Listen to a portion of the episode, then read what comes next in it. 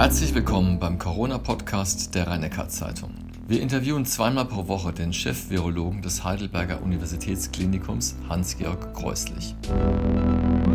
Heute erklärt Professor Kreuslich, weshalb es keine gute Idee wäre, wenn sich junge Freiwillige mit dem Coronavirus infizieren lassen würden, um eine sogenannte Herdenimmunität herzustellen. Professor Kreuslich, in Heidelberg und rhein kreis gibt es kaum noch Neuinfektionen. Die Zahl der Genesenen ist mittlerweile drei Viertel aller Infizierten, also knapp drei Viertel aller Infizierten. Haben wir jetzt das Gröbste geschafft? Für die aktuelle Phase haben wir ganz sicher das Gröbste geschafft. Äh, da würde ich noch deutlich weitergehen. Wir sind einem, aktuell auf einem sehr guten Weg.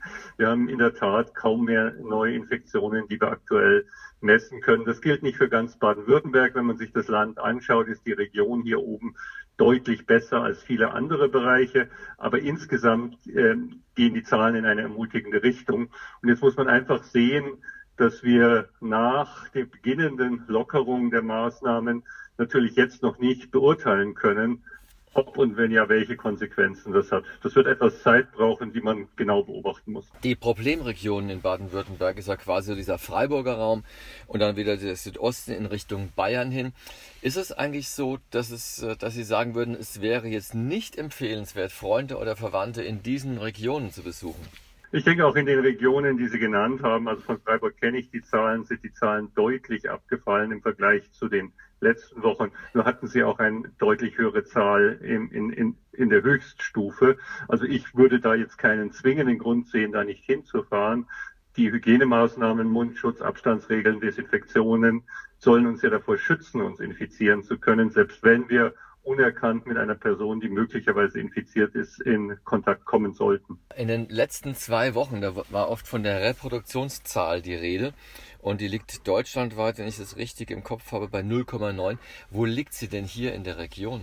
Ich habe es gar nicht ausgerechnet, Herr Welzel. Ich habe es nicht ausgerechnet. Ich glaube, diese Fixierung auf eine Zahl ist verständlich, wenn man in einem kurzen Statement deutlich machen will, warum oder in welcher Form eine Maßnahme wirkt. Wenn die Reproduktionszahl deutlich oder auch leicht über eins ist, dann haben wir ein exponentielles Wachstum und die Situation wird immer schwieriger. Wenn sie unter eins geht, dann haben wir eine Situation, bei der die äh, Epidemie sich nicht weiter ausbreitet, weil dann eine Zahl weniger als ein, eine Person weniger als eine andere Person anstecken würde. Also es ist sicher unter 0,6, aber ich weiß es ehrlich gestanden nicht. Jetzt äh, haben wir quasi diese 14 Tage rum seit Ostern, also quasi die Zeit, in, in der sich jetzt der Leichtsinn hätte er stattgefunden, Ostern hätte bemerkbar machen müssen.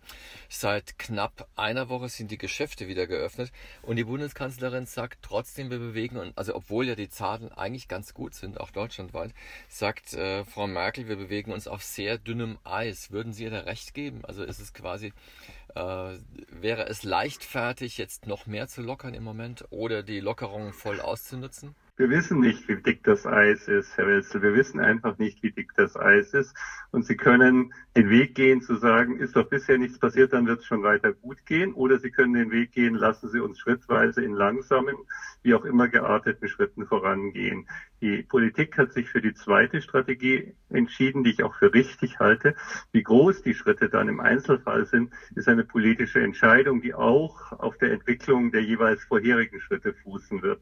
Wir sind jetzt am Tag fünf oder so, seit die Geschäfte begonnen wurden zu öffnen. Der Betrieb ist deutlich nicht so intensiv wie zu anderen Zeiten. Wir können überhaupt nicht beurteilen, ob und in welcher Form das einen Einfluss hatte auf die Infektionszahlen. Denn was wir jetzt sehen, sind ja noch nicht äh, mögliche Ansteckungen in der Form. Hinzu kommt, dass wir in dieser Region zum Glück und erfreulicherweise und auch weil alles so gut gelaufen ist, sehr geringe Infektionszahlen haben. Deswegen würde man, wenn es sich wieder ausbreiten würde, auch deutlich später erst den Effekt sehen. Insofern denke ich, schrittweise vorzugehen ist richtig, aber ein Signal zu setzen, dass man auf den nächsten Schritt gehen wird, ist auch wichtig. Also nicht zu sagen, wir werden jetzt erstmal stehen bleiben, vier Wochen und es wird nichts passieren, sondern immer zu vermitteln, wir schauen uns alles an und auf der Ebene dessen, was wir finden, wird der nächste Schritt folgen. Die große Hoffnung besteht ja darin, dass wir sagen wir, in einem Zeitraum bis ungefähr in einem Jahr oder einem Dreivierteljahr über einen Impfstoff verfügen, da haben wir schon drüber gesprochen, der dann auch wirklich für die breite Masse zur Verfügung stehen würde. Jetzt gibt es eine Gruppe äh, von Ärzten und Physikern um den Heidelberger Physiker Hubert Becker, darüber haben wir auch berichtet und die schlagen vor, dass sich die gesunden Menschen zwischen 18 und 40, also die, die die Krankheit eigentlich am besten überstehen würden, sich äh, absichtlich infizieren lassen, dann 14 Tage in Quarantäne leben und dass so die Herdenimmunität quasi hergestellt wird. Äh, ist das aus Ihrer Sicht ein realistischer Plan? Nein, das ist kein realistischer Plan. Ich halte das für etwas realitätsfern, weil wir eben wissen und sehen, dass auch zwischen 18 und 40 oder Anfang der 40er Jahre äh, Personen schwer erkranken können. Und es gibt auch in dieser Gruppe selten zwar, aber es gibt Todesfälle. Es gibt schwer erkrankte Personen. Wir sehen jetzt nicht spezifisch bei dieser Altersgruppe, aber generell, dass auch Personen, die äh, erkrankt sind und wieder genesen sind, nicht unbedingt gleich wieder gesund sind, sondern durchaus noch eine gewisse Zeit erhebliche Symptome haben können. Über Langzeitfolgen können wir überhaupt noch nichts sagen. Man kann bei einer Krankheit nicht über Langzeitfolgen sprechen, die wir erst seit drei Monaten kennen, die es erst seit drei Monaten oder so beim Menschen gibt. Insofern wäre eine Situation vollständig gesunde Menschen zu infizieren mit einem Erreger, der schwere Krankheitsverläufe hat und potenziell tödlich ist, auch wenn er in dieser Altersgruppe sehr selten diese schwerwiegenden Folgen hätte, meines Erachtens komplett unverantwortlich. Ich halte das nicht für einen vertretbaren Ansatz kein, wie soll ich sagen, kein ethisch ähm, handelnder Arzt könnte das vertreten, einen Menschen in dieser Situation zu infizieren. Keine Ethikkommission würde dem zustimmen. Ähm, ich glaube, wir müssen uns einfach nur vorstellen, dass man 10.000 oder 20.000 Menschen sich infizieren lässt und es würden fünf schwer erkranken und einer daran versterben welche Reaktion eine derartige, äh, eine, eine, derartige Konsequenz in der Bevölkerung auslösen müsste. Ich habe das äh, Papier nicht im Detail gelesen, habe es zugeschickt bekommen, habe es überflogen. Da steht ja noch zusätzlich drin, dass man bevorzugt vielleicht Studierende, Arbeitslose und andere Personen nehmen sollte, die eben auch einen finanziellen Anreiz noch dafür bekommen können. Auch das hielte ich für komplett unethisch. Am Donnerstag äh, gab es eine Nachricht, er machte eine Nachricht die Runde, Coronaviren würden vor allem über die Nase aufgenommen. Äh, da habe ich mir gedacht, besitzt diese Nachricht irgendeine Relevanz für Schutzmaßnahmen oder ähnliches? Ja gut, dass sie durch den Nasenrachenraum aufgenommen werden, ist klar. Und ob jetzt etwas mehr durch die Nase oder etwas mehr durch den Mund, wäre mir ehrlich gestanden wurscht. Schutzmasken sollen Nase und Mund bedecken. Und deswegen würde ich argumentieren, ob jetzt etwas mehr durch die Nase oder etwas mehr durch den Mund kommt, ist nicht wirklich wichtig. Wie steht es denn um die Heidelberger Studie mit 500 Kindern und äh, jeweils einem Elternteil? Wie weit sind Sie mit dieser Studie?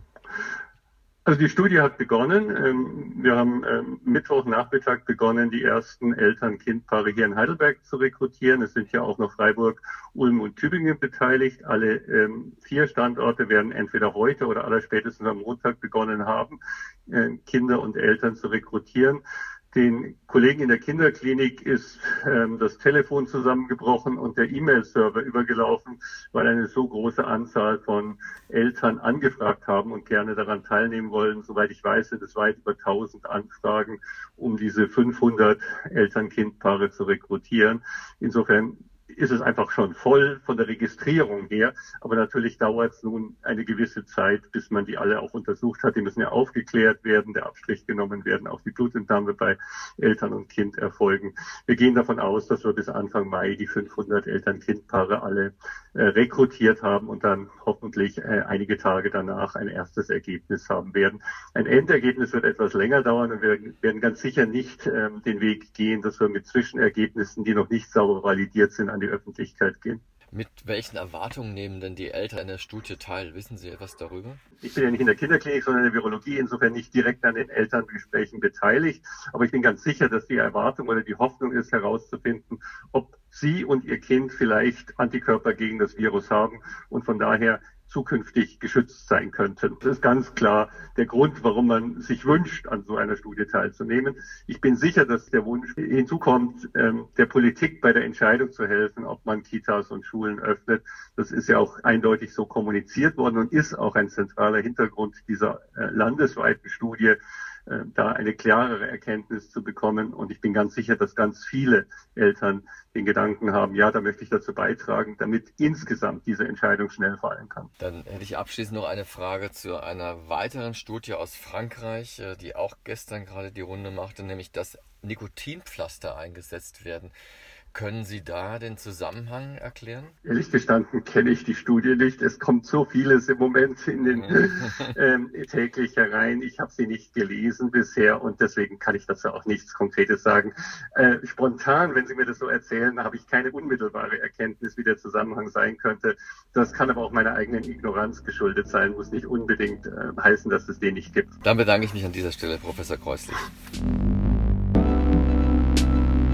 Das war der achte Teil des RNZ Corona Podcasts mit dem Heidelberger Chefvirologen Hans-Georg Kreuslich. Die Fragen stellte Klaus Welzel. In der kommenden Woche reden wir darüber, was aus der Heidelberger Kinderstudie geworden ist.